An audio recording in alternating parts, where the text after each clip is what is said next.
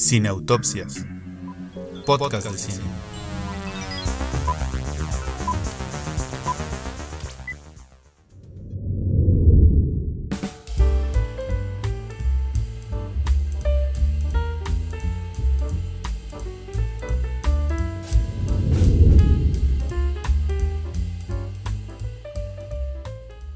¿Qué tal amigos? ¿Cómo están? Bienvenidos al episodio número 92 de Cineautopsias, podcast de cine. Uno de los episodios más esperados, por lo menos de nosotros cuatro.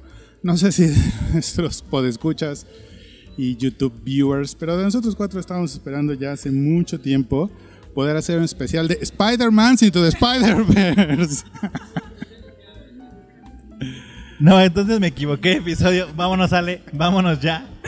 Me engañaron. Se- me retiro de este podcast en este momento. No, no es cierto. Estamos aquí reunidos en la, en la Cineteca Nacional, aquí en la Ciudad de México, para hablar de una de nuestras series favoritas, probablemente de algunos de nosotros, de todos los tiempos, que es The Marvelous Mrs. Maisel. Y para platicar de Marvelous Mrs. Maisel tenemos como invitada de honor a Ale Stardust. Ale, ¿cómo estás? Hola, hola, hola, ¿qué tal? Muy bien, mucho gusto. Gracias por, gracias por invitarme. Estoy encantada de estar aquí para hablar de Miriam Mason. Excelente, por supuesto no podía faltar nuestra gran Ale Vega. Ale Vega, ¿cómo estás?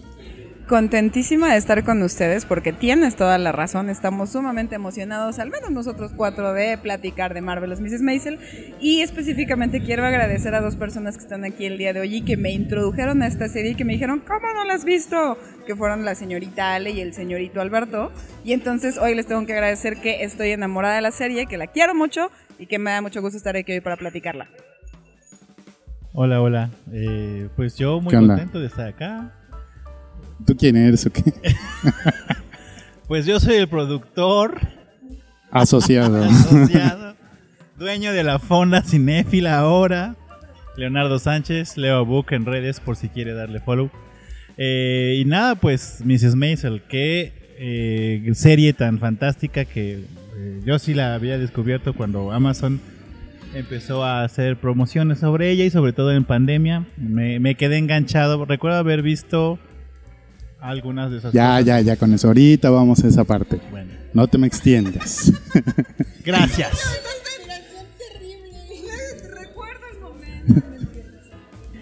Le cortaste la inspiración terriblemente, pobre Leo. No, no, pues es- a eso vamos al siguiente bloque precisamente para que recordemos todo lo que amamos de esta serie. Así que vámonos a lo que sigue.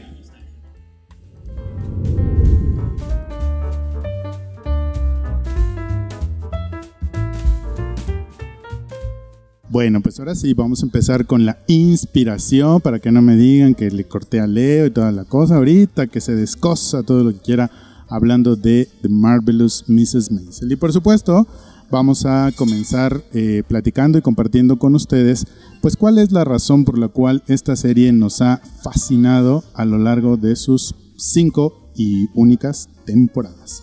Vamos a, vamos a comenzar contigo, Al Stardust. ¿Por qué te gustó la serie? Es como el Oxxo de las series. Tiene todo. Encuentras de todo en Marvel y Mrs. Maisel. Tiene drama, comedia, un poquito de intriga. Tiene de todo. Básicamente, esa es una de las razones principales por la que estoy enamorada de la serie. Yo más como el Costco, ¿no? No, bueno, sí, digamos que tiene más nivel. O sea, sí la rebajé al decir el Oxxo, pero pues fue lo primero que se me vino a la mente porque aquí ustedes no saben, pero el, el señor Alberto acaba de regresar de una carrera de como 20 kilómetros a- de un Oxxo. Entonces, Y descubrió que sí lo tenían todo. Entonces, exacto. favor, es cierto. ¿Eh? Bueno, bueno, puede ser, puede ser. ¿Tú qué nos cuentas, Leo? ¿Por qué te gustó tanto The Marvelous Mrs. Maisel? Es que creo que me quedaba esa ausencia de este personaje femenino judío que alguna vez nos enamoró a todos en los 90 y hablo de la niñera y teníamos esta esta fuerza de este personaje y tan bueno y tan original y yo creo que por eso también Mrs. Maisel es tan eh, ¿cómo podemos decirlo? O sea, approachable eh, tan este, aceptable, Ajá, tan, y además es te cae bien. Ajá, como que todo lo que le sucede es como puede ser algo que puede ser eh, pues tra- transmitido en la audiencia de hoy en día y es muy carismática. Yo creo que es una de las figuras que más importantes ahorita y vale mucho la pena. Por eso me atrapó y me, me genera mucho muchas risas. Mrs. Maisel es eh, calidad y estamos haciendo ahí. y bueno, la recomiendo mucho. Siento, agregando un poquito a lo que dice Leo, que es como un personaje muy natural. O sea, está muy bien escrito, no. No tiene mucho. No tiene como que excesos. Es como que muy natural. Como dice, puedes identificarte con las situaciones que vive fácilmente, porque no es como que melodramática ni nada por el estilo. Creo que ambos tienen razón, sí es un personaje sumamente agradable, pero también creo que la forma en la que está hecha la serie, digo ya no, no específicamente Marvelous Mrs. Maisel o, o no solamente el personaje de Mitch, ya si hablamos de cómo está hecha me estoy refiriendo a todo el diseño de producción, ¿no? El soundtrack, en realidad a mí lo que, una de las cosas que más me encantan es el soundtrack que manejan, o sea, nos aventamos cinco temporadas entre música de los 50s y 60s, sí, pero de pronto encontrábamos también ciertas canciones como muy recientes y entonces eso era como una de las cosas que me gustaban mucho. De hecho, nada más para añadir, hay todo un este la coreografía del programa, bueno, de la última temporada está siendo coreografiada y viene justo de este trend de Mrs. Maisel, entonces también están marcando como esa tendencia en redes. Y sí te entiendo perfecto, justo viene, volvemos a esto lo que, lo que te platico, este, volvemos a caer en este, en este tipo de, de contenidos en el que la música es esencial y entonces si le añadimos la música al diseño de producción, a las actuaciones, los vestuarios Leonardo Sánchez, los vestuarios... Los vestuarios, si no. necesito todos esos vestuarios en mi vida. Como cuando le dicen, te cambiaste otra vez y te vas a volver a cambiar y todos los hombres como, necesito a alguien que me explique esto. Y yo, yo lo entendí. Pero por supuesto que todo mundo necesita un vestuario para cada ocasión. No puedes ir al mismo lugar, no puedes ir a la cineteca con tenis o no. O con Perdón, shorts, con shorts. Leonardo. bueno, es que sí, muy- Hace más de 30 grados, por supuesto que podemos venir en shorts. Claro que podemos. El look es primero, el look es primero. No importa que haya 40 grados de calor, el look es lo primero, perdóname. Es que justo eso nos enseña Marvel, Mrs. Maisel, ¿no? El traje para cada ocasión, el vestuario para cada cosa importante, aunque pareciera que es lo mismo. De verdad tiene unos detalles súper cuidados, súper bien hechos y, no, les mencioné tres cosas. Pero si nos adentramos en los detalles de la serie, todo es espectacularmente cuidado. Eso es lo que a mí me tiene vuelta loca y por supuesto los personajes de los que vamos a hablar hoy tienen una profundidad padrísima y los amas porque los amas. Con sus cosas buenas y malas, auténticamente hay tantos para quererlos que creo que todo eso enamora en la serie. Hace tantas cosas tan bien que no puedes no quererla. Es increíble, es un ser increíble. Bueno, pues a mí pónganme los violines. El violín más pequeño del mundo, como en Perros de Reserva. No, pues un poco mm, eh, decir esto, bueno, repetir esto que decía Leo, ¿no? A ver, tenemos una mujer judía de Nueva York de los años 40, ¿no? O sea, ¿qué podría identificarte ese personaje? Tanto si eres hombre, mujer o quimera en esta en esta Y en el mes de la diversidad. Gracias, eh, gracias. que si ustedes le hubieran visto la cara a Leonardo, le entenderían la y bueno pues a- además de todos los elementos objetivos que ya dijeron la música los vestuarios lo bien que están diseñados los personajes no puedo yo eh, contarles como quizá quisiera contarles de qué manera la serie y la historia y la vida de Mitch fue mucho mi vida. o sea, hay muchas cosas que yo vi en esa serie y que le pasaron a ella que me pasaron a mí. Y no sé por qué. no sé por qué fui a encontrar en esa serie y en ese personaje pues lo que me ha dado el cine y las series, que es cosas, decirme cosas en la vida. En este momento pidan un deseo porque Albertano nunca, nunca es tan sentimental como en este momento. Entonces, si lo están escuchando en este momento, pidan un deseo porque no se va a repetir. Un poco en Annie Hall pasó esto. Recomendación, repitan esto para que pase a las 11.11. ¿Pero qué? ¿Será que también quería estudiar letras rusas como ella? ¿O como.? O no sé, o me quería volver este estando pero y, y no, y no lo sabía, ¿no? Pero bueno, pues eso, nada más. Ha sido una serie que, que, que ha ido a lo profundo de mi corazón y ha- me ha mostrado cosas de, de mi vida que, que- que poco a poco voy entendiendo y voy comprendiendo. Y esa ha sido su magia para mí y por eso es que me gusta tanto. Es que siento que al final del día ese es el objetivo, o bueno, yo lo veo de, de- yo lo veo así, el objetivo del cine y de las series, que te ayuden a entender cosas que por fuera tú no puedes ver. Entonces es como catártico decir, ah, eso me pasó a mí, sí se resolvió así, o, o estoy pasando por esto, porque las O- cosas que le pasan a Miriam te pueden pasar a cualquiera. O me hubiera gustado que se resolviera así, ¿no? También pasa un poquito eso, que sirve como un escape, como un alivio Claro. de una situación que tú dices, bueno, ahora sé que lo puedo decir de esa manera o que lo puedo hacer de esa manera porque ya lo he visto en esta historia. Y yo creo que justo el ejemplo de Alberto me parece perfecto para explicar lo que acaba de decir también Ale, ¿no? No necesariamente porque tú digas, ah, claro, yo te- estoy, soy del mismo género o pasé por el mismo problema. O específicamente, no sé, mi marido me dejó, como en el caso de Mitch, ¿no? Que ya llegaremos a ese tema. No tienes necesariamente que pasar por eso o por esa situación específica para de cualquier manera sí identificarte con a lo mejor la angustia, a lo mejor la preocupación, a lo mejor yo cómo lo resolví o cómo me hubiera gustado resolverlo. Es decir, no necesitamos ser una mujer de los 50 para de cualquier manera sentirnos cerca de esta historia. Y eso está muy bonito, justo. No necesitas haber vivido esta época para decir, sí puedo entenderla y sí puedo empatizar con esto. Y yo creo que la palabra es resiliencia, ¿no? Porque la mayor parte de los personajes eh, a eso se enfrentan. Ya llegaremos ahorita a cada uno de ellos, pero, o sea, tenemos un obstáculo, tenemos una forma de cómo me enseñaron a hacer y de repente cambia eh, el paradigma, cambia el escenario, cambia mi vida. Y entonces tengo que enfrentarme a estas situaciones y tengo que hago ser resiliente.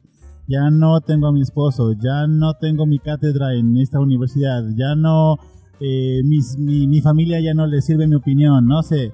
O sea, como constantes pruebas que le ponen a los diferentes personajes en Mrs. Maisel que son resilientes. Finalmente llegan a los judíos, entonces, ¡ah! ¡Qué raro! Los judíos resilientes. Se siguen haciendo fama con el tema, ¿no? Sí, pero eso está padre, justamente, y bien, bien mencionaste como esta parte de los judíos, pero si nos podemos a ver incluso los personajes secundarios, que no necesariamente son la familia de Micho, no necesariamente la de Joel, ya empezamos a ver, sí, exactamente, tenemos el tema de Susie, tenemos el tema de Sophie, Claro, porque todo el mundo en algún punto de nuestra vida hemos estado parados creyendo que todo va muy bien y de repente dices, ahora, ¿qué pasó? Espérense, ¿no? Eh, de- tranquilos. Y tienes que sacar a ver de dónde, tienes que ver a ver de dónde sacas fuerza para, para seguir por un camino diferente al que tú tenías previsto, ¿no? Porque todo mundo se planea su vida y dices, ay, mira, ya por aquí este caminito está bien bonito. Y llegas a un punto en el que, no, aquí ya no pasa, no pasa. ¿Y qué vas a hacer? Entonces, esto, eso es lo mágico de Mrs. Maisel, que todos sus personajes se plantean en algún punto de la serie, ¿qué vas a hacer?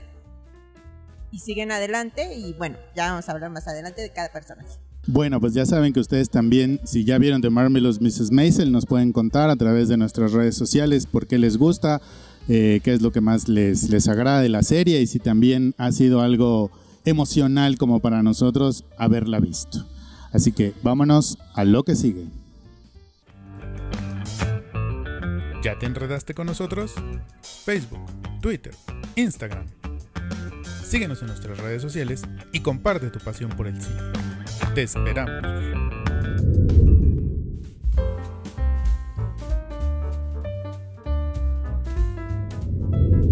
Bueno, sin duda una de las cosas que caracteriza a The Marvelous Mrs. Mrs. Maisel es la importancia y la dedicación que tiene a todos los demás personajes. No es una serie que se centre exclusivamente en Mitch y todo lo que ocurre sea a su alrededor, sino que cada personaje va teniendo su propio desarrollo. Incluso a veces un poco eh, pues en contra quizá de la propia serie, porque uno quisiera ver más stand-up o quisiera ver más a Mitch y te recetan casi capítulos enteros de la historia de los otros personajes. Pero bueno, conforme va avanzando la serie te das cuenta por qué. Así que precisamente para nosotros también darle ese espacio a los personajes eh, principales y secundarios, pues vamos a hablar más o menos de cada uno de ellos. Y vamos a, pensar, a empezar contigo, Leonardo, ¿de quién nos quieres hablar? Yo les voy a contar sobre la mamá de Mitch, Rose Wiseman, interpretada por la maravillosa Mary Hinkle. Rose es la mamá de Mitch, vi- viven en el mismo conjunto de departamentos. Eh, prácticamente, pues ella le enseñó a cómo ser una esposa, cómo ser una mujer, cómo desempeñarse en esta sociedad de los 50 y cuál es su lugar dentro de la familia, que ella pues prácticamente tiene que unir a todos, a su esposo, a sus hijos, debe ser perfecta. Siempre ella le enseña toda su rutina de belleza desde que se va a dormir y que su esposo no sepa cómo se va a dormir y amanece con esa eh, específica forma de que le da la luz a ella primero y se despierta para que su esposo no sepa cómo. Eso se lo enseña la mamá. Y no solo eso, sino cómo llevar eh, una vida de una señorita pues de la alta sociedad. Me gusta mucho cuando cambia este escenario, Mitch eh, pues evidentemente pierde a su esposo y entonces ella se siente confundida con lo que está pasando porque no tiene control. Tan es así que eh, le empieza a proponer eh, hombres con los que pueda rehacer su vida, pero Mitch no quiere y entonces eso le duele. Eh, no se siente necesitada, tiene que ir a París a encontrarse a sí misma porque ni su esposo le hace caso, ni su hija le hace caso, entonces ella no sabe muy bien en dónde está parada. Me encantaron esos dos episodios de la segunda temporada en donde ella, er- ella brillaba, era feliz auténticamente en las calles de París, hablaba francés con fluidez y tenía una vida muy em, sencilla, ¿no? Na- nada ostentosa como lo que era Nueva York, pero ella era, esa era Rose. Ahí vimos a Rose en su máximo esplendor. Y bueno, pues le duró un poco hasta que fueron sus, familiares por ella. Después pasamos a la etapa de que empieza a hacer su negocio de casamentera porque al parecer tiene muy buen ojo de con quién puede eh, juntar en la comunidad judía. Se lleva muy bien con todos por las diversas festividades, las sinagogas y conocen a la gente. Entonces ella sabe muy bien las características de las personas y sabe con quién puede ir bien. Entonces yo creo que le pesa un poco que ella no pudo hacerlo con su hija eh, y lo siente como una enfrenta personal. Incluso cuando Mitch eh, revela que es estandopera eh, y ella como que dice, ¿y eso como por qué? Eso no está en nuestros planes, eso no es tu plan de vida que yo te enseñé a hacer. Y eh, me acuerdo en la temporada en la que están en Miami y que ella es- está haciendo una cuestión de shows, eh, van los papás, pero ella decide embriagarse porque no quiere ver eso, o sea, no, no, no, no quiere retener ese recuerdo de su hija porque no es algo que ella le hubiera enseñado, le hubiera educado. Ya hasta en la última temporada, que aquí me reservaré más comentarios, se ve ese cambio y por eso hablamos un poco de de la evolución de los personajes, porque su mamá, eh, en relación con Mitch, ¿no? que es la, la protagonista, yo siento que hay traición, de alguna forma se siente traicionada porque no está siguiendo el modelo de vida que ella le dijo que, pues que sería. Al rechazar a los pretendientes que ella alguna vez le pensó, al, rehacer su vida de una manera que ella ni siquiera se imaginaba, bueno, lo vemos porque incluso la propia Rose en algún momento hizo stand-up y entonces ahí, bueno, se echa todo un monólogo sobre su vida. Me parece un personaje fascinante desde la manera en la que pues procura su familia y ese procuramiento no es valorado.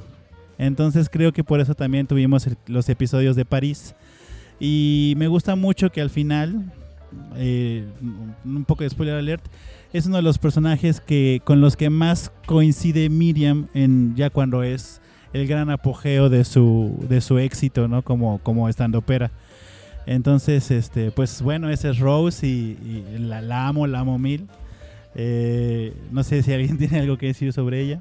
Es que siento que Rose hay dos o tres versiones incluso de ella, porque puedes ver a Rose, la mamá, la mamá que se planea o planea en su cabeza la vida de sus hijos, porque es imposible como mamá no de repente planear y decir, ah, yo quiero que haga esto y yo quiero que haga esto porque tú dices, bueno, ya yo conozco el camino.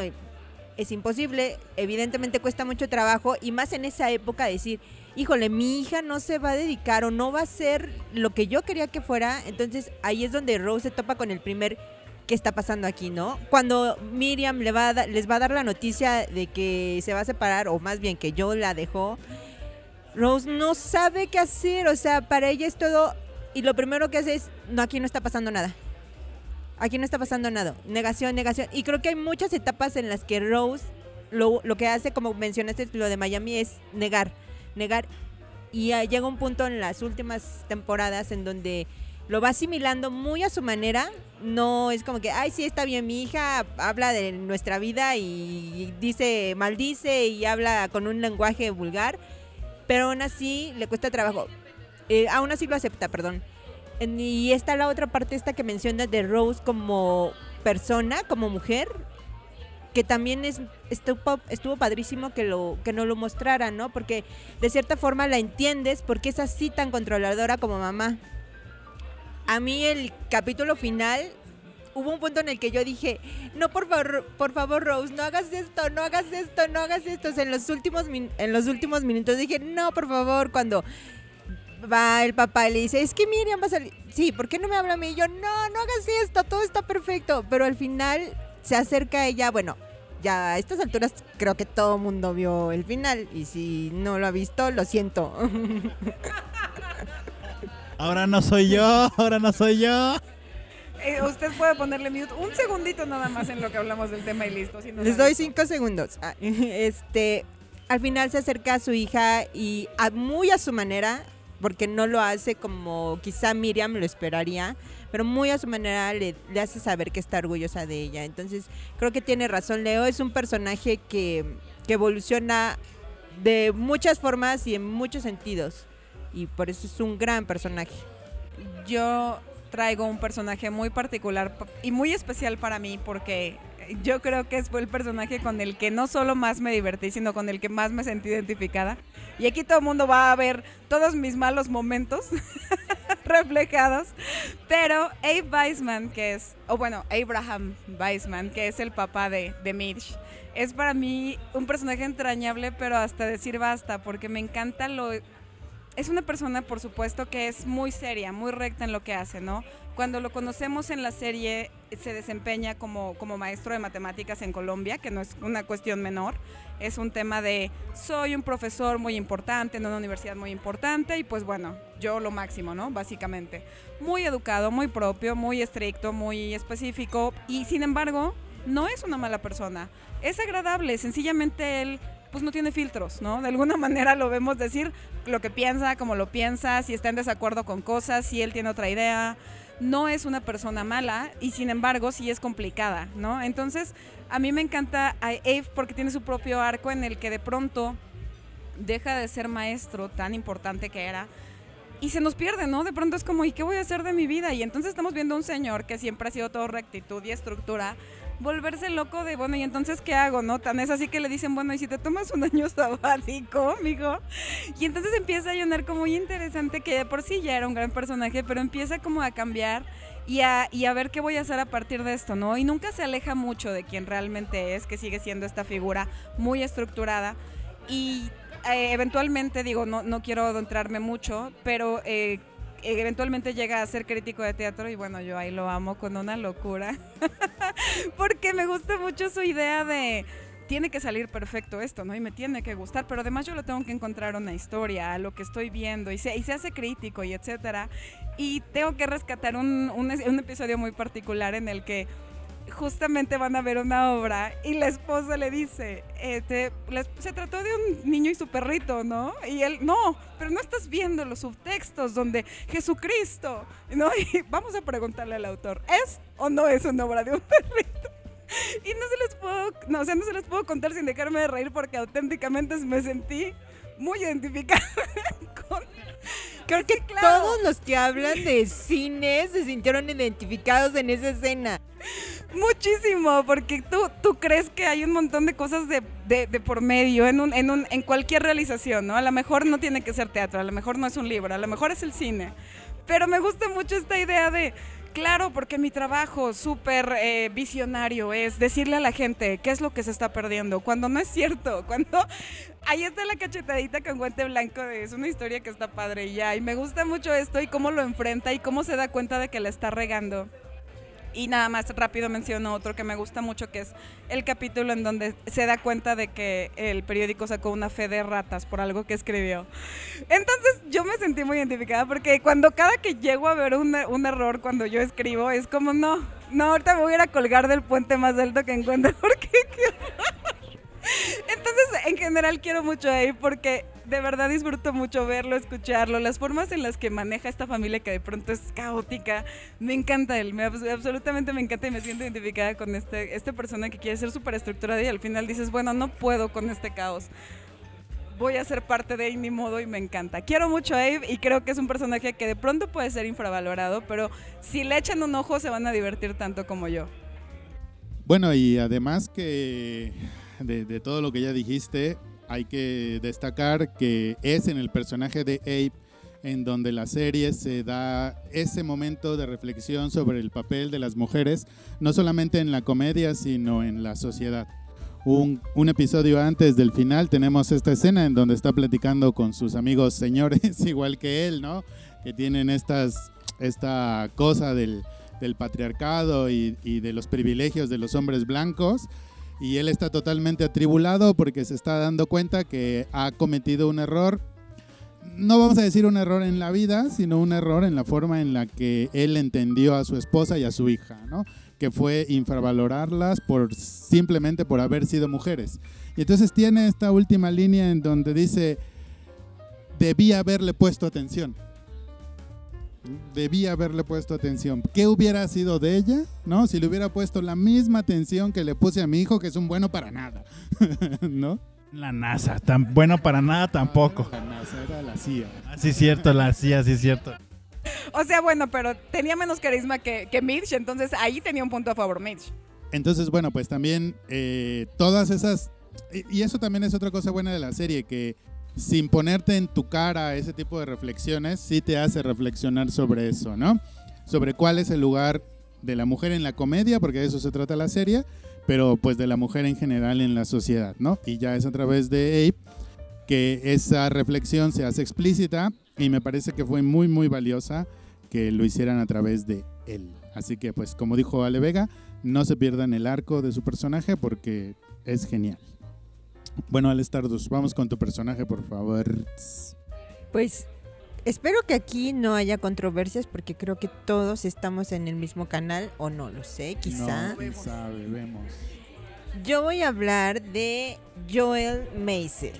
Él es ex esposo, esposo de Miriam Maisel. Y es gracias a él, en medida gracias a su acción este nefasta, narcisista.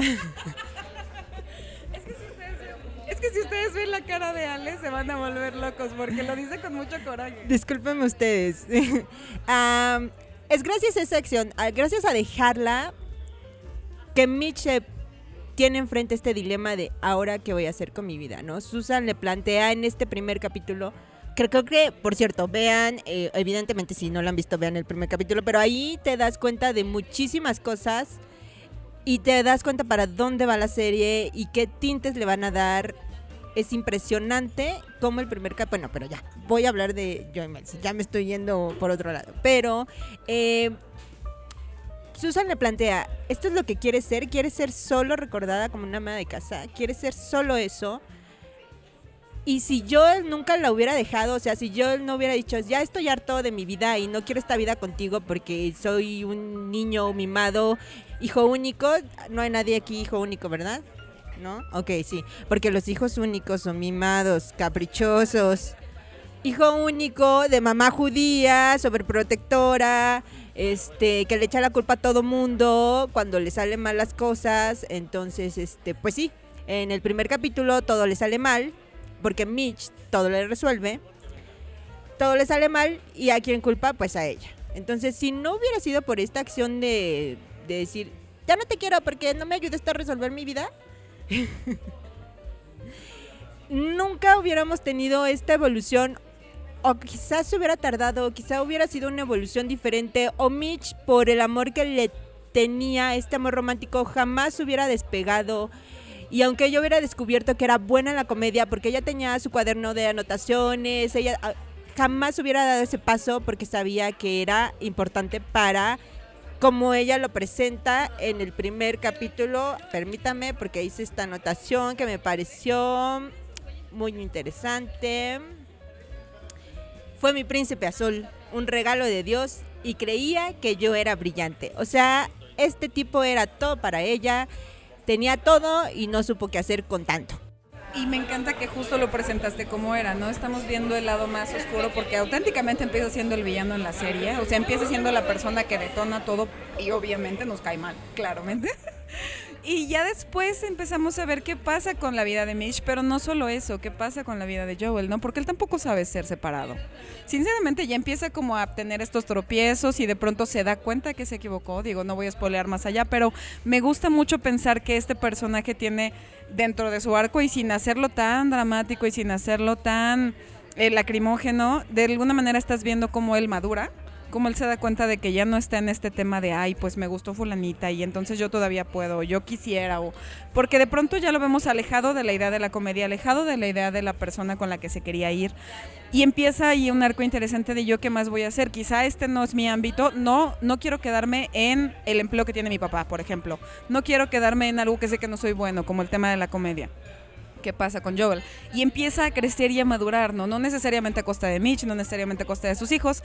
Es ya un arco y una, y una transición muy particular, muy propia de él. Y me gusta mucho, mucho, mucho que a final de cuentas, y sin que se haga un tema dramático y lacrimógeno, ellos dos se concilian, ¿no? O sea, no se necesita decir, aventé platos y te dejé de hablar y me separé y entonces te demandé, no se hizo mucho más sencillo porque los dos dentro de sus propios, mm, dentro de la, la, madurez que manejaron, se entendieron y aprendieron a ser amigos, ¿no? Yo en algún momento o en varios empecé a pensar que pudiera haber una reconexión, a lo mejor no permanente, a lo mejor no como que se volvieran a casar y digo, no voy a spoiler nada, pero me gustaba la idea de que dentro de madurar existiera la amistad. Me pareció muy honesto, me pareció que fue una transición muy orgánica, eso lo agradezco mucho porque no hubo mucho dramatismo y me gusta mucho que yo a final de cuentas tenga su redención sin que se sienta forzada, sin que digamos, bueno, me la tuvieron que vender como el bueno eventualmente, ¿no? Creo que eso fue bueno.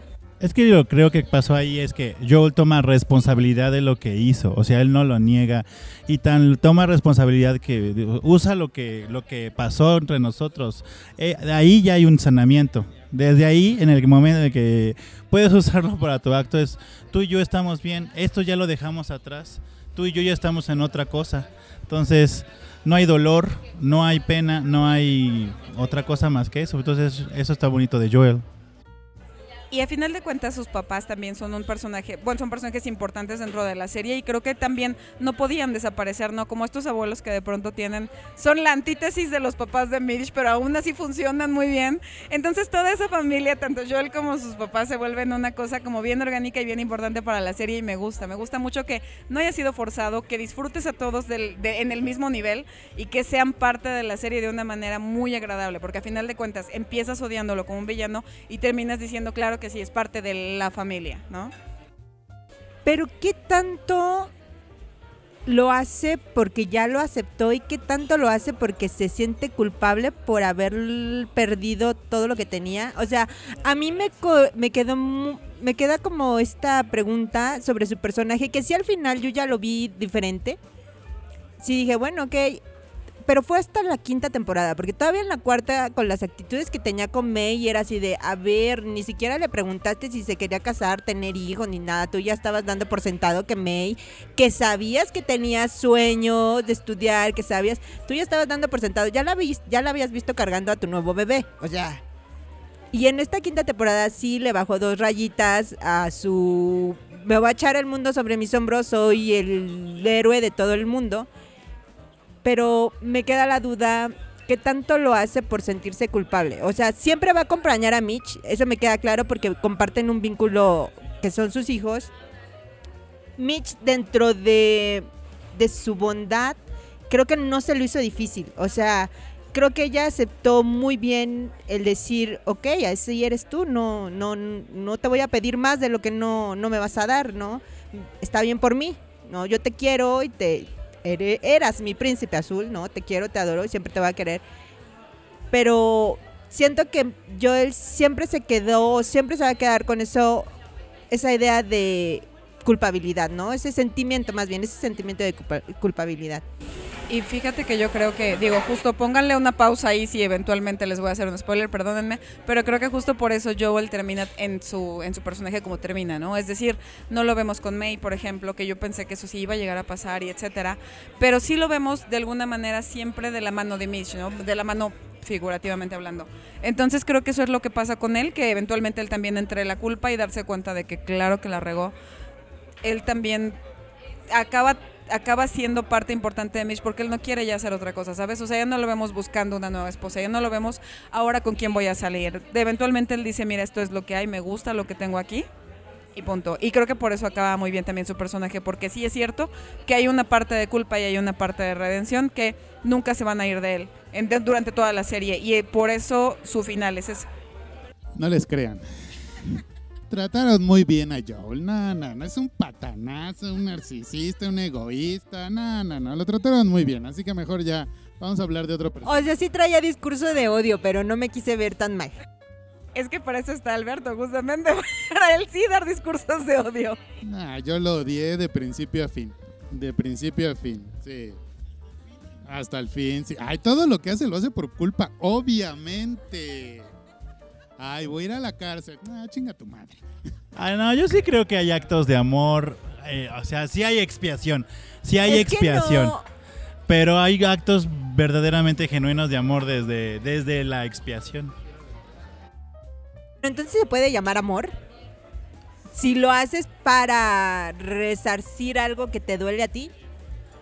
Es que yo lo pienso como yo él se da cuenta, como bien dijiste, en las primeras temporadas sí todo se maneja a través de la culpa. Pero luego yo sí creo que alcanza a ver que lo que Mitch es una cosa una cosa muy muy grande. Tan grande que pues ella él quiere que triunfe de haber sido este patanazo que, que no, o sea, sí lo es, sí lo fue. eh, O el gran patanazo hubiera hecho algo como para que no pudiera pasar. A ver, en todo caso, lo, eh, que tiene de valioso su personaje es que uno se da cuenta de la grandeza de Mitch y dos se da cuenta de que él es un patanazo. Y no puedes, o sea, es imposible no, no aceptar la grandeza de Mitch en un punto. O sea, que no lo hiciera si hubiera sido el supervillano y, y creo que trataron de darle, como tú dices, redención a su personaje, pero no lo sentí natural. Porque podemos ver eh, en las cinco temporadas mucha gente que no le daba ese crédito, a pesar de que sí habías eh, demostrado serlo. Nada más hay que ver el show este del señor este. Gordon lo Ajá. odió. Y, y siempre son, ¿no? Bueno, no, Sofi también. No, no, sí, hay de los dos. Es que creo que sí, o sea, yo entiendo, creo que vemos aquí dos posturas y me parece súper, súper llamativo y me gusta que exista esto porque están quien dice, no, sabes que yo no lo puedo perdonar porque yo lo veo, o sea, porque, y a lo mejor somos Leonardo y yo los que decimos, bueno, al final de cuentas errores tenemos todos, pero es muy válido y también genera discusión y también vale la pena eso de la serie porque a final de cuentas, si todos fueran buenos y simpáticos y comediantes y, y todos hicieran las cosas chistosas y bonitas y ya, no estaríamos hablando de una serie que tiene tantos matices como esta que podemos dialogarla así. En eso estamos de acuerdo, ¿no? En que todos los personajes tienen sus, sus matices interesantes, ¿no? Que no, no, no son blanco y negro. Y uno que también tiene sus matices bien, bien interesantes es el personaje de Susie Meyerson. Susie Meyerson en Associates. que es la representante y amiga, amiga y representante de Mitch Maisel. Y que por supuesto pues también va a tener su desarrollo y su arco muy interesante. La primera vez que vemos a Susie es en el café este, eh, en el Gaslight, ¿no? Que suena el teléfono y va gritando ¡Fuck! y luego ya lo contesta, ¿no? Pero, a ver, efectivamente, hablando de lo maravilloso del primer capítulo, o sea, ves, has visto todo el proceso, regresas a ese primer capítulo y te das cuenta que Susie, que se presenta como una camionera, ¿no? Se presenta como una camionera. Es una persona inteligente, preparada, ¿no? Inteligente, estudiada, leída, preparada y con una visión de lo que quiere hacer en la vida, ¿no? Solo que a diferencia de Mitch, que ya tiene una vida, eh, Mitch que ya tenía la vida que ella quería, ¿no? Susie apenas la, estaba construyendo y no sabía hacia dónde ir hasta que se encuentra Mitch y para ella es como su golpe de realidad. Así como Joel fue su golpe de realidad de Mitch, Mitch es el golpe de realidad de Susie. Y entonces vamos a ver un personaje que a lo largo de la serie va a estar descubriéndose esas capacidades, esa inteligencia, esas habilidades que ya tenía, pero que de alguna manera, por, por razones que también luego descubrimos, pues se hizo menos, ¿no? Le, dolieron, le bajaron el autoestima, ¿no? Pero que luego va a ir ganando fuerza justo ahí, un poco déjenme decirlo con esta palabra, a través de la violencia, ¿no? Hay un, hay este diálogo, creo que es en la, en la última temporada, en el que Mitch le dice este algo así como, bueno, pues es que ya tienes que, este, que obligar a estos güeyes a que me den un lugar. Y le dices, ¿has saltado penes por otro? tienes que saltar un pene más por mí, ¿no? Pero me encanta que ella también le dice, pero ya he saltado muchos peines por ti. Y otra vez hablando un poco de cuál es el lugar de las mujeres en la comedia o cuál era el lugar de las mujeres en la comedia, pues Susie lo que hace a lo largo de la serie es eso, saltar un pene sobre un pene tras otro hasta que ella se hace su lugar dentro de la comedia como manager, se va ganando otros artistas, se va ganando una reputación y por supuesto tenemos este capítulo dentro de la última temporada donde le hacen su roast, donde le hacen su homenaje, que es que yo creo no estaba muy convencido de que me estuviera gustando hacia la mitad ese capítulo, pero luego ya como se desarrolla y cómo termina y las historias que te cuentan dentro de ese capítulo y sobre todo cómo termina con el reencuentro está genial, ¿no? Entonces, bueno, pues Susie Meyerson es eso, ¿no? Es una mujer que al principio se nos presentaba como pues lo más bajo de la sociedad neoyorquina y, y termina en lo más alto gracias a su valor, a su inteligencia y a andar saltando penes. También, me gustaría también resaltar la relación, cómo evoluciona entre Susie y Mitch propiamente, porque ella por mucho tiempo se negó a decir que eran amigas. Tú y yo solamente tenemos una relación laboral y por mucho tiempo trató de mantenerlo así.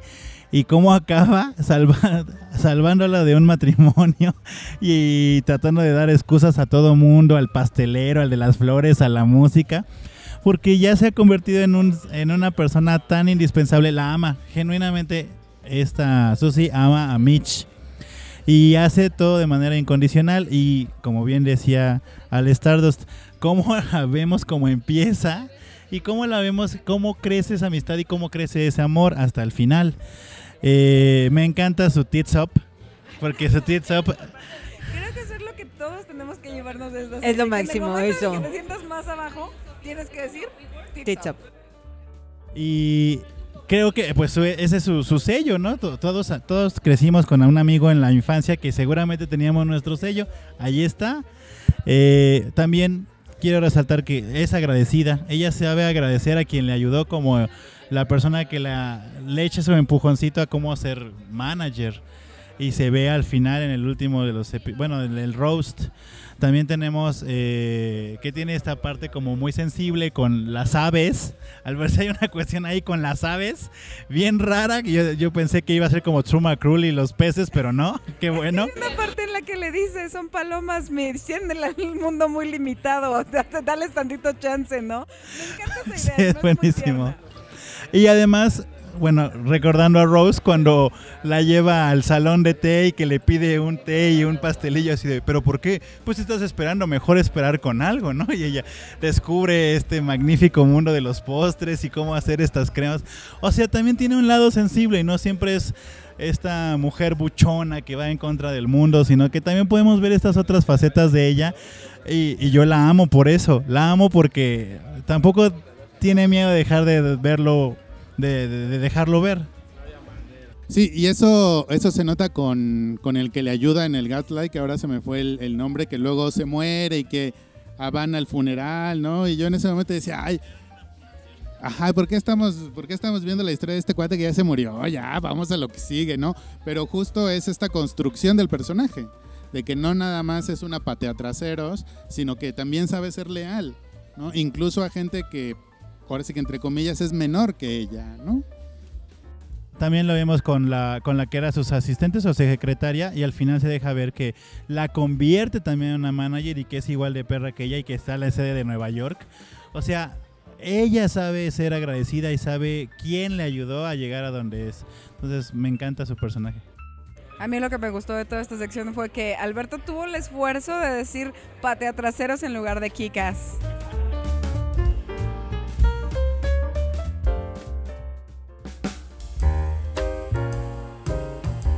Bueno, pues hemos llegado a la cereza del pastel de este episodio. Ha llegado el momento de hablar de la gran Miriam Maisel, Mitch Maisel, The Marvelous Mrs. Maisel. Y vamos a empezar contigo, Ale Vega. ¿Qué nos quieres contar, destacar, amar de Mitch Maisel?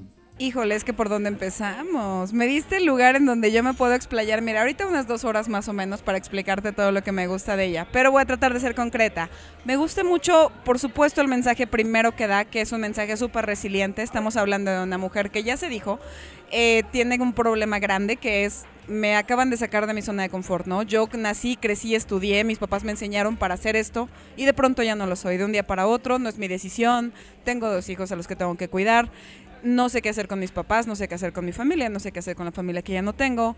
¿Qué sigue? Y nadie te dice que sigue. O sea, nadie auténticamente te dice, mira, no pasa nada, porque sí pasa, ¿no? Porque sus papás le empiezan a decir, oye, pero es que es tu culpa, oye, pero pues ve cómo lo, lo recuperas. Y entonces ahí dices, pero allá en 2023, dices, ¿por qué? ¿Por qué ella tiene la culpa? Pero la realidad es que si estamos hablando de los 50, ¿quién te guía? Y esta mujer, dentro de su desconocimiento, porque creo que esa es la palabra, empieza a darse cuenta de que nadie más la va a ayudar que no sea ella misma, ¿no?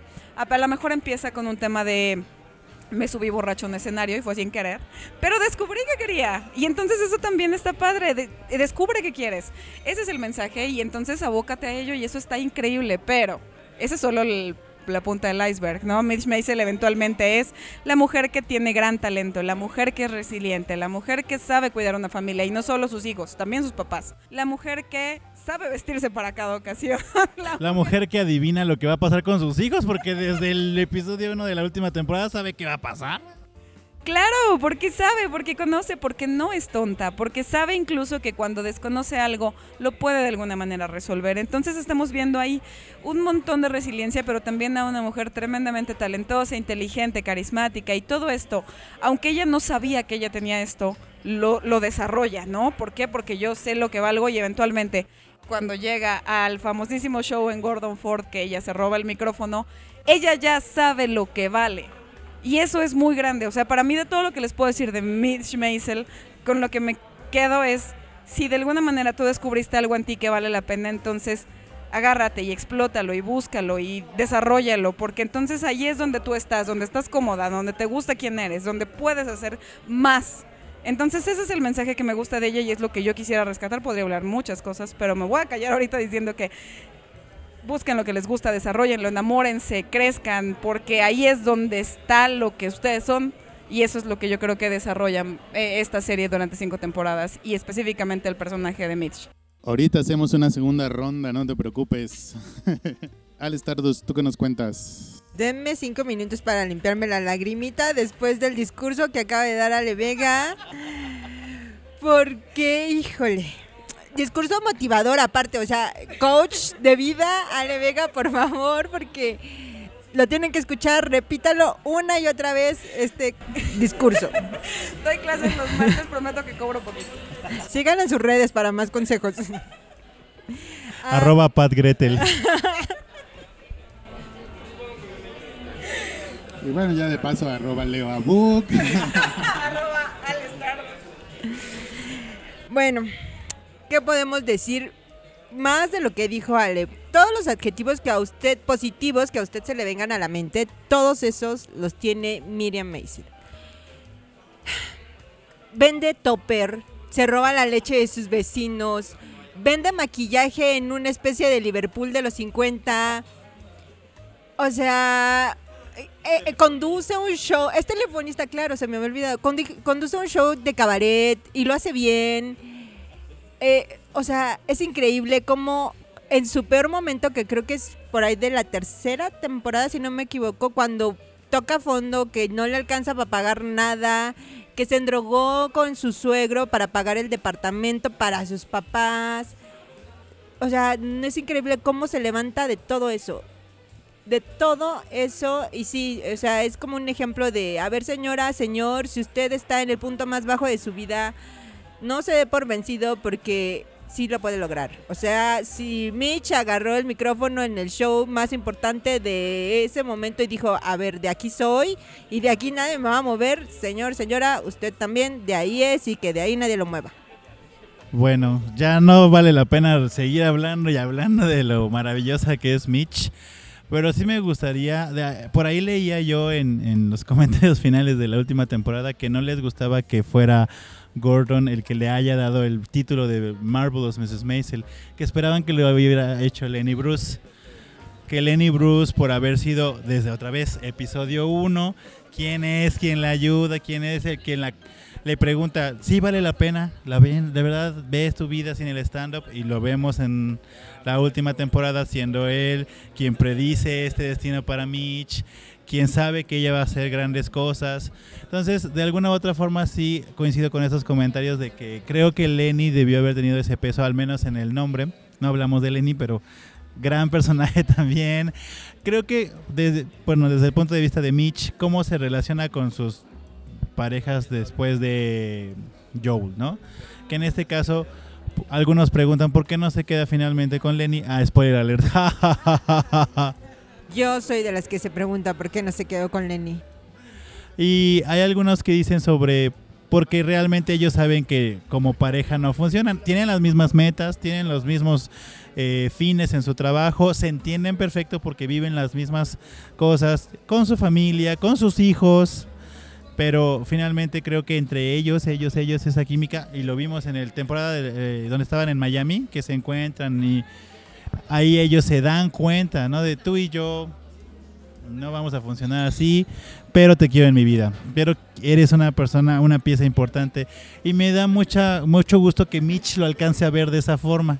Ella siempre es muy inteligente con sus, bueno, a lo mejor ya después no en sus matrimonios, porque con todos los que se divorció, pero también lo hace con Gordon. Gordon le lanza los perros y le dice, yo no quiero que si tengo la oportunidad de estar en el programa, digan, ah, pues claro, pues porque, exactamente.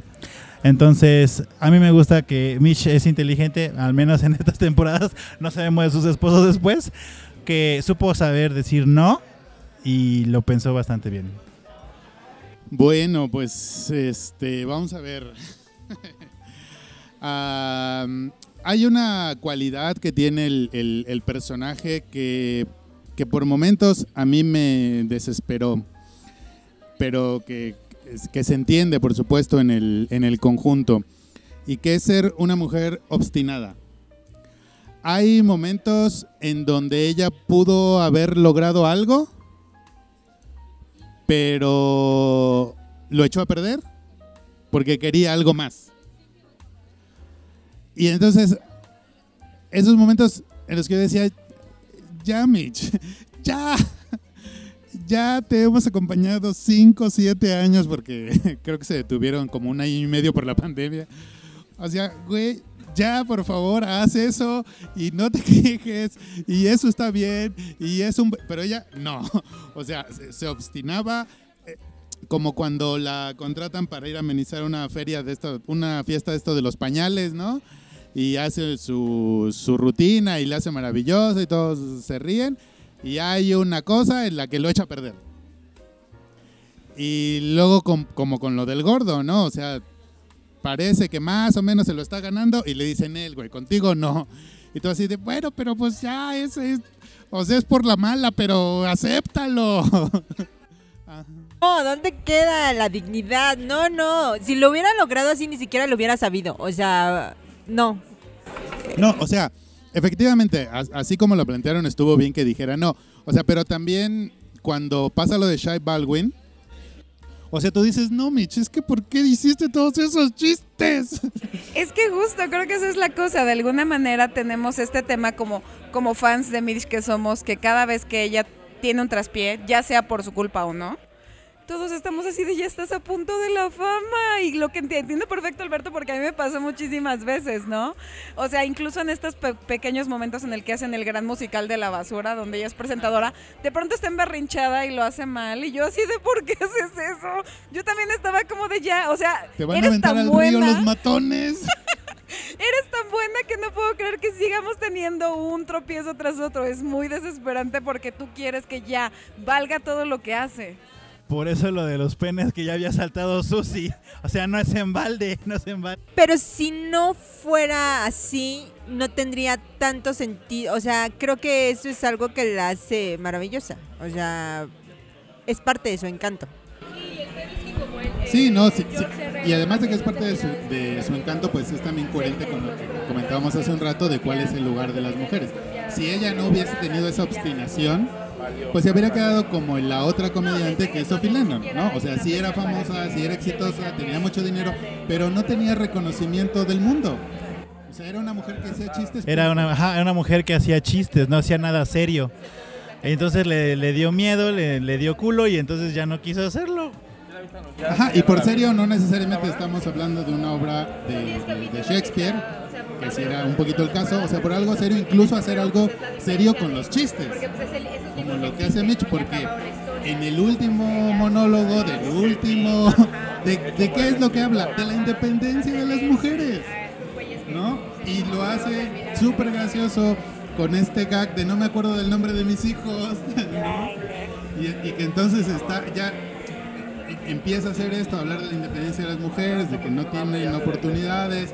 Y entonces está ahí ya que parece que se va a aventar un discurso político y regresa con el chiste.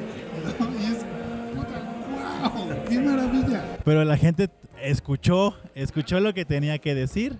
Sí, por supuesto. O sea, es que justo conectando el tema de Sophie Lennon rapidísimo me quería acordar que lo que a ella no le gustaba es que Sophie siempre dijo, si quieres resaltar en este mundo, tienes que tener un personaje, ¿no? O sea, no puedes ser tú. Tienes que tener como esta caracterización y solo así atrapas. La, la frase catchy de put that on your plate, o sea, y mm, lo que quería decir Maisel es, no es cierto. Puedes ser tú, tú, tal cual, y hacerlo bien y destacar. Y eso es el mensaje importante de ella. Y que lo vemos desde el primer episodio, porque la decepción que le da al ver que Joel repite la rutina de alguien más. Claro, o sea, ella se queda así como de, es que te está robando. No, es que todo el mundo lo hace. Y sale el Joe con su discurso explicativo, su mansplain, de, no, es que mira, yo te voy a platicar. Y ella se queda así como de, ok, sí, te voy a escuchar. Y cuando se sale de la cocina es así de, o sea, estás, estás mal, ¿no? O sea, estás bien menso. Sí, ya desde ese momento vemos que ella está buscando ser ella, ser su voz, ser original, ¿no? Entonces, eso por un lado. Luego otra cosa que, que me parece maravilloso de su desarrollo es cómo también va soltando su... A lo mejor no van a estar tan de acuerdo como lo voy a decir, pero lo voy a decir así, cómo va soltando su papel de mamá o su papel de ama de casa, ¿no? O sea, en las primeras dos temporadas es el conflicto entre querer hacer stand-up, pero también querer ser la mujer que es. Porque ella no tiene ningún conflicto en ser una ama de casa, cocinar, cuidar a los hijos, vender el topper. No tiene ningún conflicto, ¿no? Y eso también es padre porque, bueno, pues genera estos, estas reflexiones, genera los chistes. Pero también poco a poco ella va soltando esa parte, ¿no? Y se va resignando, y esta es la otra cosa que me gustó mucho de su desarrollo, que se va resignando mucho al tema de la soledad. El tema de la soledad aparece quizá en la tercera, en la cuarta temporada, ya no me acuerdo. En- creo que es en la tercera, que, tiene, que va a aceptar irse con el Shai de, de- de gira. Y al irse de gira sabe que ni va a ver a sus hijos, ni va a estar con ni nadie, y que va a ser ella sola, ¿no? Entonces me acuerdo perfectamente de cómo llega a donde estaba viviendo el Joe en la, en la fábrica de su papá y se queda en el umbral de, de la puerta reflexionando esto, ¿no? O sea, voy a estar hoy con este cuate porque en medio año no voy a ver a nadie que yo conozca y a nadie que yo quiera. Y eso lo va a, llevar para el resto de su vida. En el capítulo final, de lo, un poco del- de lo que yo me quedo es con ese mensaje de que ella está sola. Hace lo que quiere, tiene mucho poder, pero pagó un precio y ese precio es haber estado sola. No sé si sea algo malo, o sea, no le pondría a lo mejor como pagar un precio porque creo que lo dice Susan en el primer capítulo, ¿no? Yo sé que mi destino es quedarme sola, este, cuando están platicando en el bar que después de que la saca de, de la cárcel. Y estoy bien con eso, ¿no? Y creo que Mitch en un punto de su vida, como tú dices, se dio cuenta de, ok, yo estoy bien con eso también, ¿no? Quizá no necesito tener a nadie a mi lado y creo que le da un poquito más de valor. No sé, a lo mejor ya nada más estoy yo con un discurso feminista de no necesitas a nadie, pero creo que le da mucho valor eso de, pues sí, está bien, está bien estar solo porque nos han acostumbrado a creer que necesitamos estar con alguien y no es necesario. Sí, bu- vamos, no es necesario en cuanto no es lo primordial en tu vida, ¿no? O sea, porque puedes tener otro tipo de aspiraciones, otro tipo de dinámica personal o de dinámica familiar, ¿no? Yo sí lo veo un poco como pagar, el, eh, pagar un precio en, en el sentido en el que conforme van pasando la- las temporadas y los episodios, y lo que decía, ella va soltando cosas, cosas que a lo mejor no hubiera querido soltar. Hasta le dice de groserías a sus hijos ya en un capítulo. Exacto, ¿no? Incluso la relación con sus hijos, ¿no?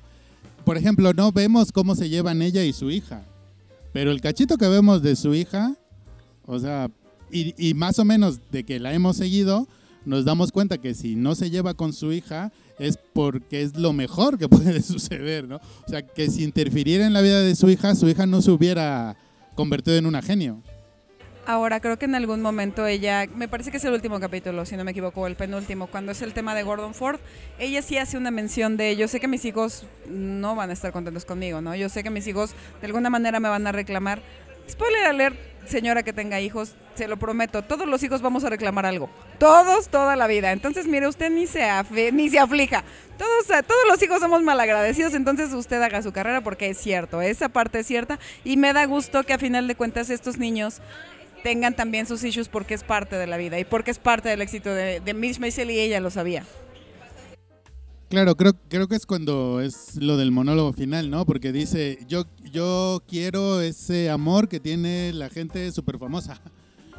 Porque todo lo que he sacrificado me ha alejado de las personas que amo. Entonces tengo que ser súper exitosa para poder tener el amor de los extraños. y hace esta cosa maravillosa que dice, como fulana de tal que se queda, si se que, que, se, que, que se le olvidó dónde era el teatro y no tenía necesidad de recordarlo, ¿no? Porque cualquiera sabía que quién era y a dónde tenía que estar en ese momento, ¿no? Entonces, esa es una de las partes que a mí me gusta mucho de- de- del personaje, ¿no? Que, porque muchas veces tenemos estas, estas historias de gente exitosa que parece ser exitosa en todo lo que ha hecho y que parece que su vida es súper equilibrada, ¿no? Y que todo es maravilloso. Y lo que vimos a través de la vida de, de, de Mitch es que sí puedes alcanzar el éxito en eso que te propongas, en lo que descubras que lo quieres hacer, pero eso no va a estar exento de sacrificios, ¿no? Y por lo tanto tienes que ir a por todas. Pues en ese sacrificio también se echó a Susi. Y yo hice las cuentas, se dejaron de hablar cinco años. cinco años se dejaron de hablar hasta Me que... Sí, chisme. hice así O sea, de, pudo tengo que- otro tema, pero ese chisme en particular. Entonces, porque sí me quedo. ¿Y cuántos años habrán dejado de hablar hasta que salió el video ese de la reconciliación? Cinco. Que creo que de todas las cosas que pasaron a mí fue lo que más me rompió el corazón y el imaginarlas no juntas. Por lo, porque no te dicen luego, luego por qué pasó. O sea, o sea, no sabes qué magnitud es y no sabes cuánto tiempo, como bien dijo Leo. Pero lo que sí sabes es que de pronto ya no estaban juntos y es demasiado rudo. Creo que de todas las cosas rudas, que son varias, esa fue la que dije, no, no me, no me puedes dejar que la serie termine así porque esto es, o sea, están de la mano por siempre y para siempre, ¿sabes? Ojo, fue culpa de Joel. Bueno, y, y también que en este, en este podcast, en estas fondas, hemos ya a lo largo de, de hace un buen ratito platicado de cuál es la importancia de la mirada femenina en, el arte. Igual y si alguien se quiere luego sumar y que podamos hablar o que pu- puedan hablar de la amistad entre Mitch y Susie desde la mirada femenina, pues sería interesante, ¿no? Porque sí creo que es una amistad muy especial, ¿no? Y, y especial en este sentido de que no, no es una amistad sobre la que yo ahorita rápidamente me, me, me venga a la mente algún otro ejemplo entre personajes femeninos o entre personajes masculinos o, o como tal, ¿no? O sea, nada más tenemos esta idea como de los ah, y sobre todo entre, entre varones que, que, que se llevan bien y que se dicen de cosas, que se hacen cosas gays, pero para ellos no son gays y, y ya, ¿no? Porque sí son así, me, me, me cae que sí. Bromance, le dicen ahora. O sea, sí, pero no. Locas, locas. Y en cambio esta amistad desde un, eh, porque además está escrita por una mujer, pues tiene su, su complejidad muy, muy interesante. Que perdón, sí tengo que mencionar aquí que Amy Sherman Paladino, que bien dijiste es una mujer, aquí nos está dando el agua y el aceite, ¿no? O sea, auténticamente hizo esta amistad de antítesis, esa amistad de la mujer que es linda y cuidada y vestidito y educada, bonita, y Susie que es rebelde y gritona y enojada, y, y eso me encanta. Me gusta que tengamos esos dos aspectos tan diametralmente opuestos y que funcionen tan bien.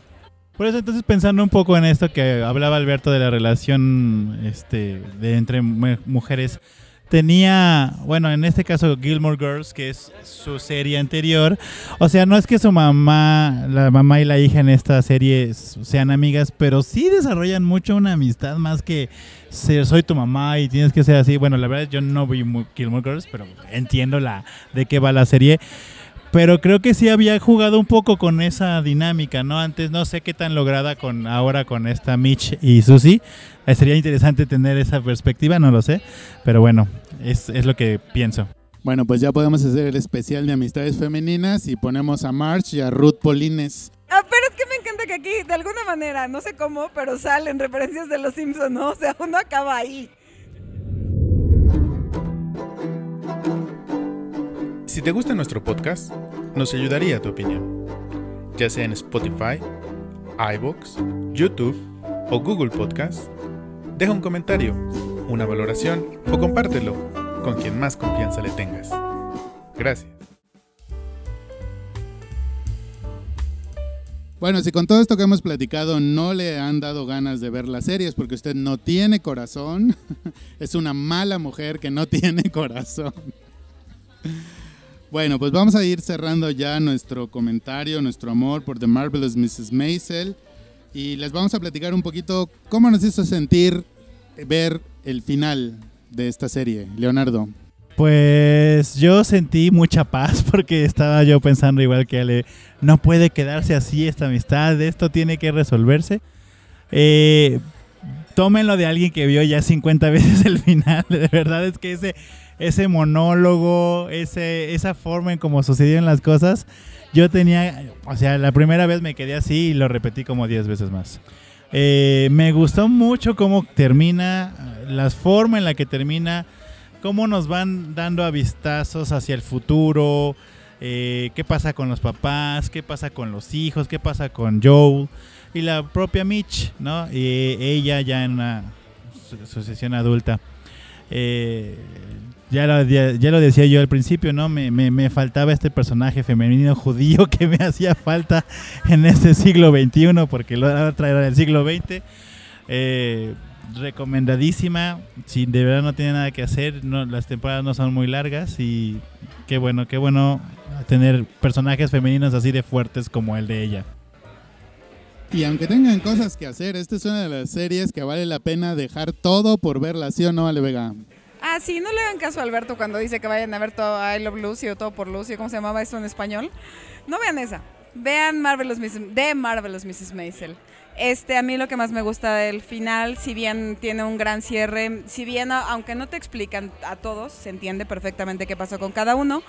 A mí me gusta mucho una frase del monólogo del final que justo quiero, quiero cerrar con lo que en algún momento les contaba, que es ser cobarde solamente es cute si es en el mago de Oz. Entonces, esta serie nos enseña un montón, ya dijimos resiliencia, pero también creo que valentía, ¿no? A lo mejor la palabra no se ha mencionado, pero me parece la clave mayúscula. Si usted le da miedo a hacer algo, si usted cree que no es capaz, todo se puede. Todo se puede echándole ganas, nunca sea cobarde. Y yo me quedo con esa frase específica del final en Marvelous Mrs. Maisel. Creo que es lo que a mí me hizo sacar la lagrimita, el ojito Remy, como se le suele llamar. Y vale la pena toda la serie. Escuches el soundtrack porque el soundtrack yo no lo puedo soltar. Busque ahí en su plataforma favorita. Va a encontrar el soundtrack y es una belleza. Entonces eso. Y me encantó hablar de ella porque vale todo, todo vale la pena. Sí, búsquense las canciones de Shai Baldwin, que es un artista que no existe, pero la, la hace un actor que no es su voz y es un cantante que no aparece. Y que no vamos a perdonar porque es el único personaje No de esta serie que no voy a perdonar. Pero qué pinches canciones tan increíbles. Al Stardust, cuéntanos. Pues, ¿qué más se puede decir de lo que ya dijeron? Es una la última temporada es, para mí, perfecta. Porque, ¿quién no quiere saber qué pasa más allá cuando acaba una serie de sus personajes favoritos? Y te regalan eso, o sea, es fabuloso que te regalen qué va a pasar en 30, 20... ¿Cuántos años fueron? Como unos... 20? 30 años, más o menos, o sea... Fíjate, eh, ¿quién no quiere saber qué van a pasar 30 años con sus personajes favoritos? Entonces, esa fue una genialidad, aunque pareciera que la cierran como muy a prisa porque todo comienza a suceder, todo tiene sentido, todo conecta con el primer episodio, que eso te da idea de que está muy bien escrita porque yo imagino, imagino, ¿eh? Ya, que el primer episodio ya lo tenían también el último, o sea, no puede estar tan bien cuadrado todo si no tenías esta idea desde el principio.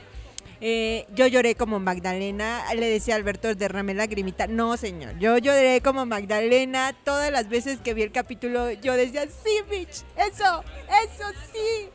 Literal, era de, eso, mamona, es una genialidad. Si usted Que yo creo que hay que tener de fondo de pantalla cuando ve el micrófono de lejos. Así de, vamos a ponerlo todos en nuestro celular ya. Gran toma, Claro, gran toma claro. para decir esa hora o nunca. Pero también está en el primer episodio. Sí, también lo ve. borracho al gaslight, se le queda viendo al micrófono a lo lejos. Eh, es una genialidad. Es una genialidad de principio a fin. Episodio 1, episodio último, no hay nada que reclamarle. Es un cierre perfecto. No hay como de no, no me gustó, no, es que feo, que feo. No, véala de principio a fin.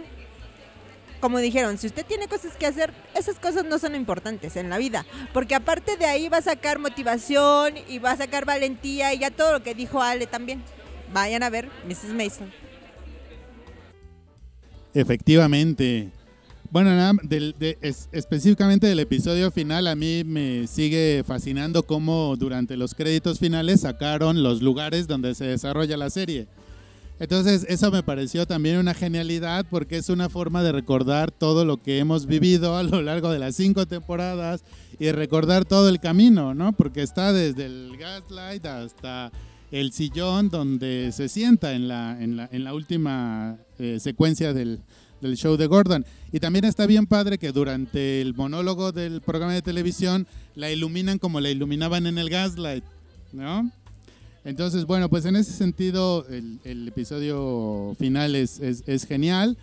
Y bueno, ya de, ya de manera general, pues, pues un poco otra vez como con lo que empecé, ¿no? O sea, para mí ver el, episodio final y, terminar la serie fue igual, ¿no? Como hacer toda esta retrospectiva de lo que la serie me hizo sentir, de lo que la serie reflejó en mí, de lo que yo reflejé en la serie y de todas esas emociones que han cruzado por, por mi vida desde que conocí The Marvelous Mrs. Maisel. Y si bien se va a extrañar, ¿no? Pues la verdad es que fue muy, muy emocionante. Para mí fue un final emocionante. Bueno, y final pues también es aquí. también con esto hemos llegado al final de nuestro episodio número 92. Esperemos que eh, le, le hayamos animado a ver The Marvelous Mrs. Maisel. O si eh, ya la vio, pues acuérdese que comente con nosotros en nuestras redes sociales. Facebook, Twitter e Instagram. Ahí aparecemos como Sin Autopsias. Cuéntenos qué les pareció The Marvelous Mrs. Maisel. Bueno, pues estas son las cosas que hacen las grandes series, traer a los amigos de vuelta. Muchas gracias, Alex Stardust, por haber estado con nosotros. Gracias a ustedes por traerme, sacarme del claustro de Tultepec. Ah, ya dije dónde vivo, qué vergüenza. no, gracias a ustedes, me dio mucho gusto y definitivamente venir a hablar de Mrs. Melser lo ameritaba. Leonardo. Leonardo, muchas gracias. Bueno, Dultepec no es Cu- Cuautitlán, entonces está más para acá. Qué bueno tenerte, Al Stardust. Eh, siempre muy bueno convivir. Eh, y ahora con esta serie que al parecer a los cuatro nos ha llegado en diferentes maneras, diferentes personajes. Y qué padre, qué padre que nos sumemos en esta iniciativa. Ale Vega, como siempre, muchas gracias. No, hombre, gracias a ustedes por recomendarme la serie, por invitarme a platicar de ella, que todos nos enamoremos a través de ella. Y sobre todo, espero el desarrollo de mi personaje, que eventualmente yo seré Abe Wiseman. Cuestión de tiempo. Ay, no. Y yo, Rose. Gracias por la invitación. Bueno, pues como ya lo saben, a nombre de mi compañera y amiga Julia Muñoz, a nombre de nuestro señor postproductor Lázaro Moreno, mi nombre es Alberto Ruiz y a nombre de todo este equipo les damos le- les damos las gracias. Thank, you and good night.